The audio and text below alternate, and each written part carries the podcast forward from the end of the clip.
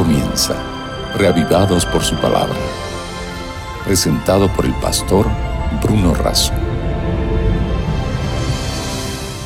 Porque no solo de pan vive el hombre, sino de todo lo que sale de la boca de Dios.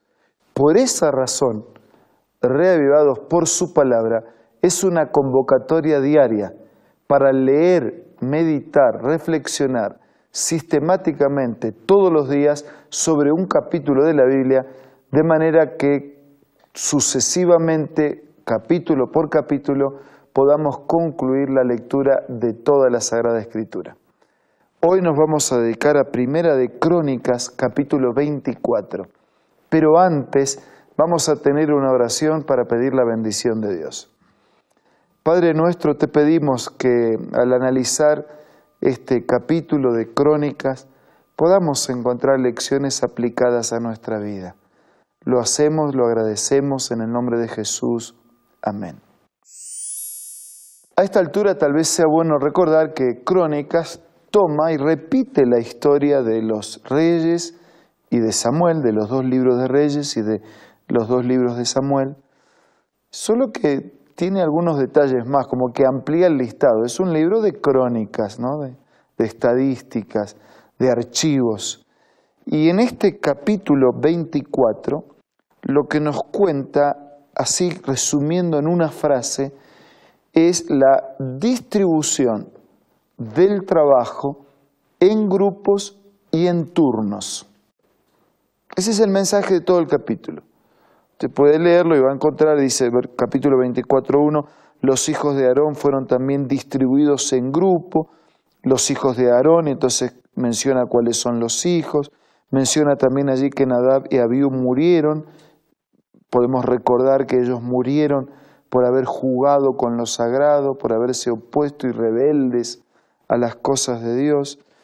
El versículo 3 dice, David con Sadoc de los hijos de Eleazar, Ahimelech de los hijos de Itamar, los repartió por sus turnos en el ministerio, o sea, trabajo en grupo, trabajo por turnos.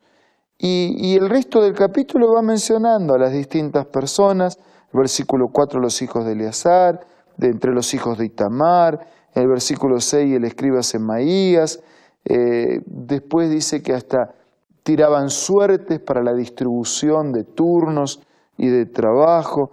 Y así usted va a poder leer todo el capítulo, sí, pero un poco árido, ¿no? Un poco que recordar nombres de personas que ni conocemos, un registro, un archivo del pasado. Puede parecer, ¿no? Pero tratemos de sacar las lecciones que hay detrás. Por lo menos tres. La primera tiene que ver con la planificación.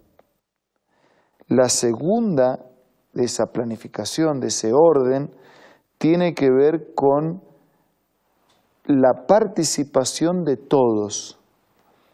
Y la tercera lección tiene que ver con un compromiso individual y personal. Vayamos a la primera.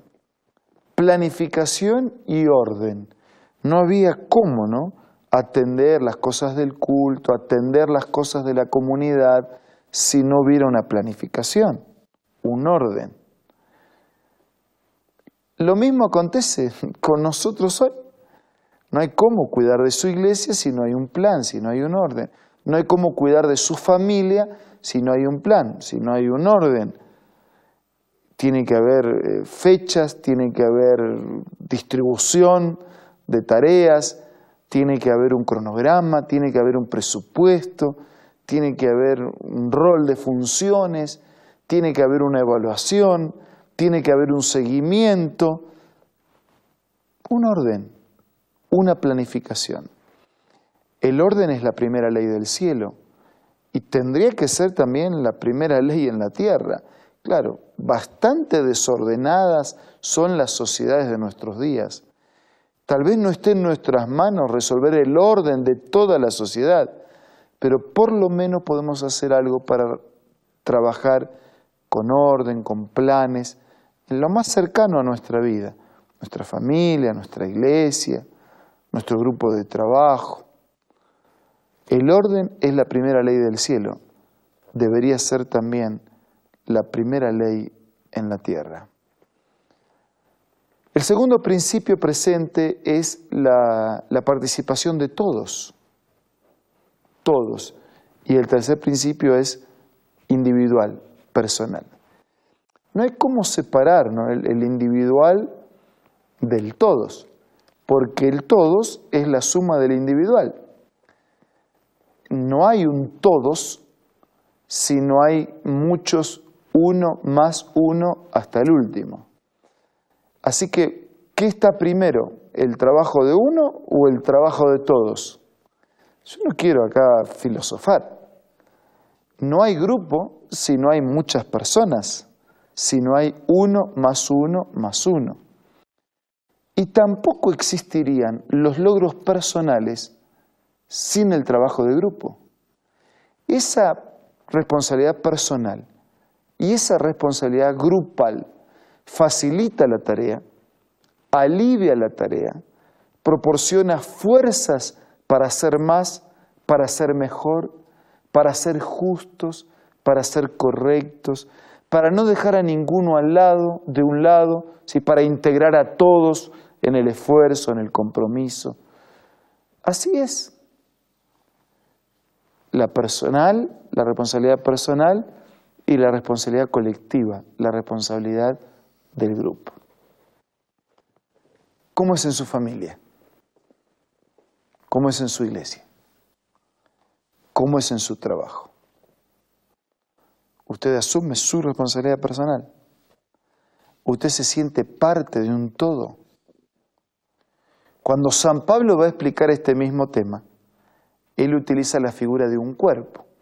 Dice que el cuerpo tiene una cabeza, que tiene distintos miembros, órganos, ninguno de esos miembros, órganos tiene vida por sí propia, cada uno es fundamental, básico e indispensable, pero necesita estar en el cuerpo, ser parte de un todo y ser gobernado por la cabeza. Entonces yo vuelvo a preguntar, ¿cómo es en su vida? ¿Cómo es en su familia? ¿Cómo es en su iglesia? ¿Usted vive solitariamente o usted se siente parte de ese grupo, de esos turnos? Siente que hay una responsabilidad de conjunto y que usted es parte de ese todo. Uno ayuda y vive para todos y todos ayudan y viven para uno. Lo que mi ojo haga beneficia a mi cuerpo.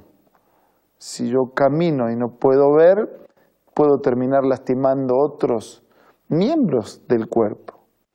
lo que mi ojo haga, que es valioso en su actuación individual, multiplica la bendición hacia el cuerpo.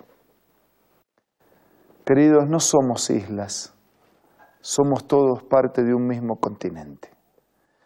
El ser humano es un ser gregario, no nació para estar solo, para arreglarse solo.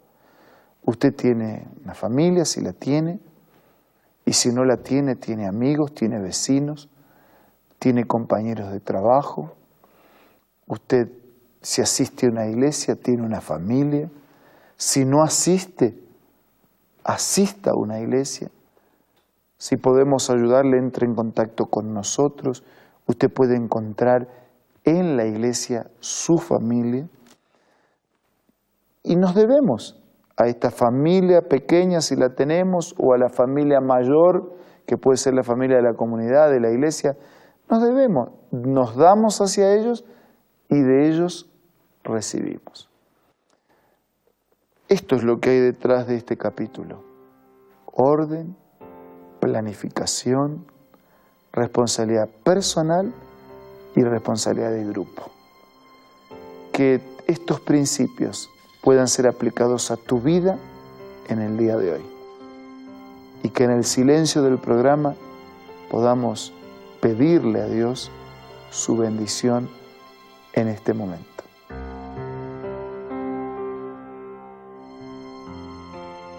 Padre nuestro que estás en los cielos, gracias por acompañarnos en la lectura de tu palabra en este momento.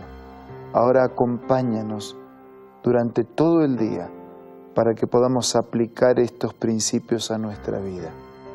Te lo pido y agradezco en el nombre de Jesús. Amén.